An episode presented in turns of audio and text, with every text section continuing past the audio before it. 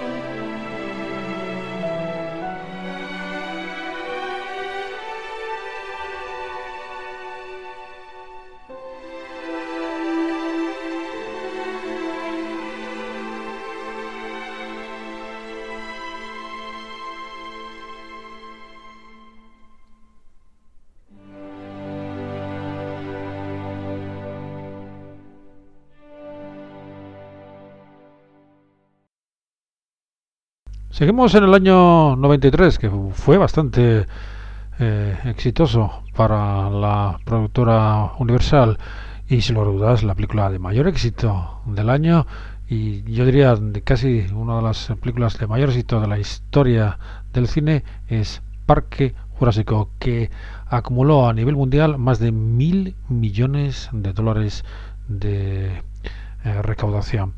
Bueno, Parque Jurásico, basado en la novela, la magnífica novela de Michael Crichton, y si me permitís, mucho mejor que la película de Steven Spielberg, que me gusta, no voy a negar, pero después de haber leído la novela, yo creo que Spielberg perdió una oportunidad de oro de hacer una película aún mejor.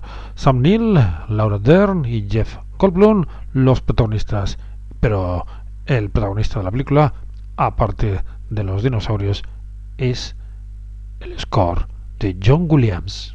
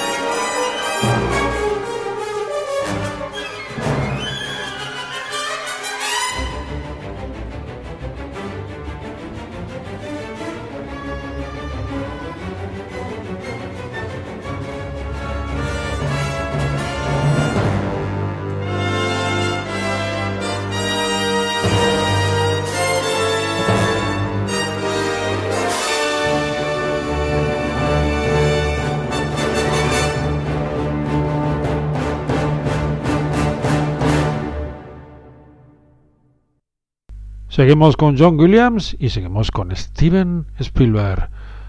La película que le ofreció por primera vez y merecidísimamente su Oscar a la mejor película y el mejor director. La lista de Schindler. Inconfundible partitura del maestro Williams.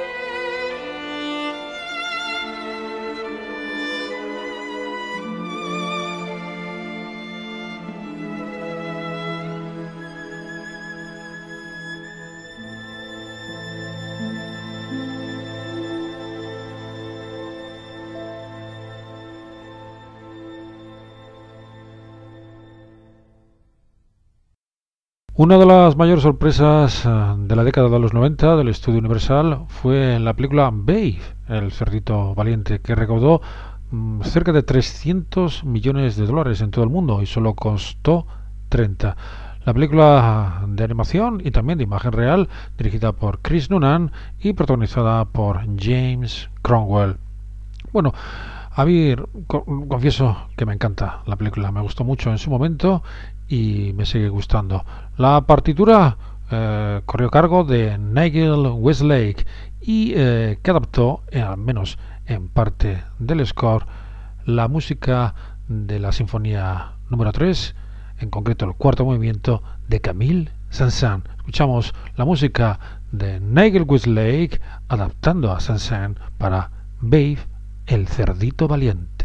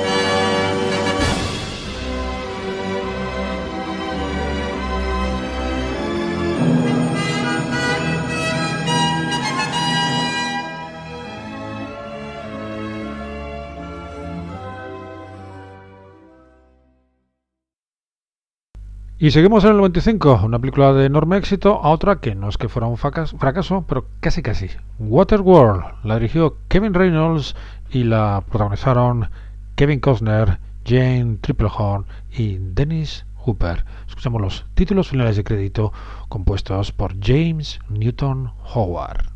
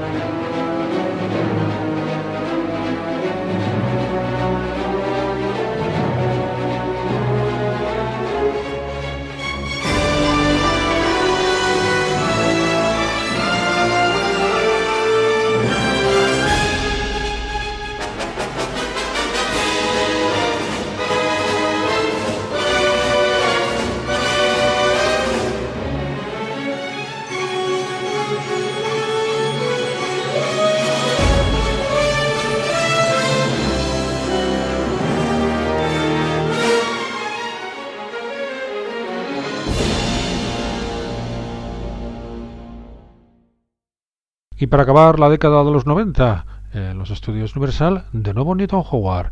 Una película que, por desgracia, pasó sin pena ni gloria. La dirigió Scott Hisk y la protagonizaron Ethan Hawke, Yuki Kudo y Max von Sydow. Escuchamos uno de los mejores temas que haya compuesto nunca el maestro Newton Howard para Mientras nieva sobre los cedros.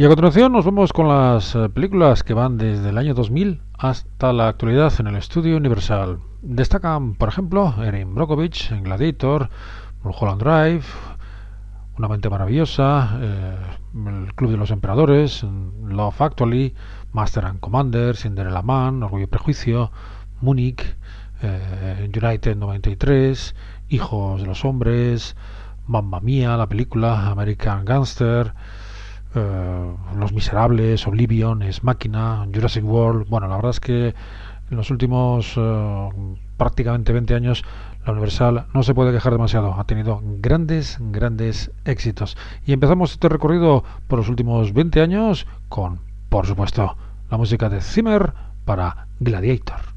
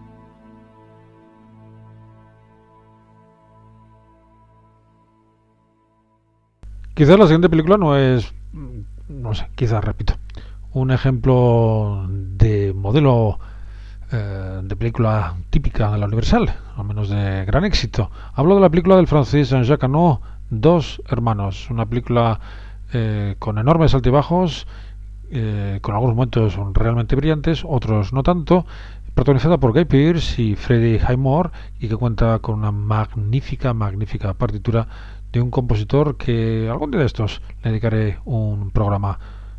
Stephen Warbeck. Escuchamos el tema central de Stephen Warbeck para dos hermanos.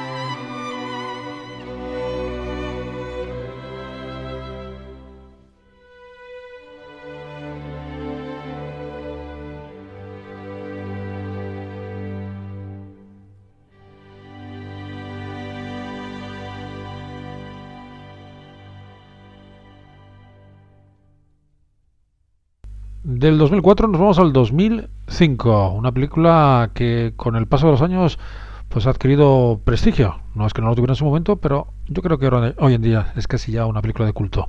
La dirigió Ron Howard y la protagonizaron Russell Crowe y René Zellweger. Cinderella Man, el hombre que no se dejó tumbar, con una partitura soberbia de Thomas Newman.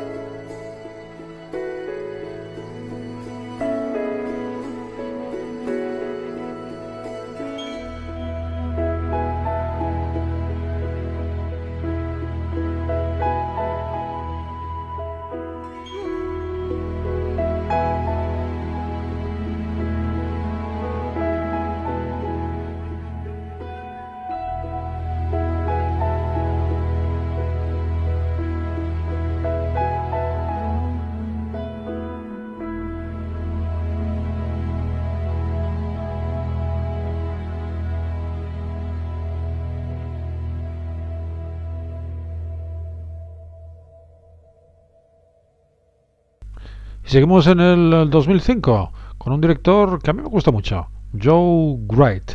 Pues Joe Wright eh, adaptó la novela de Jane Austen, Orgullo y Prejuicio, que protagonizaron Kyra Knightley, Tallulah Riley y Rosamund Pike. Escuchamos el emotivo tema central, compuesto por Darío Marianelli.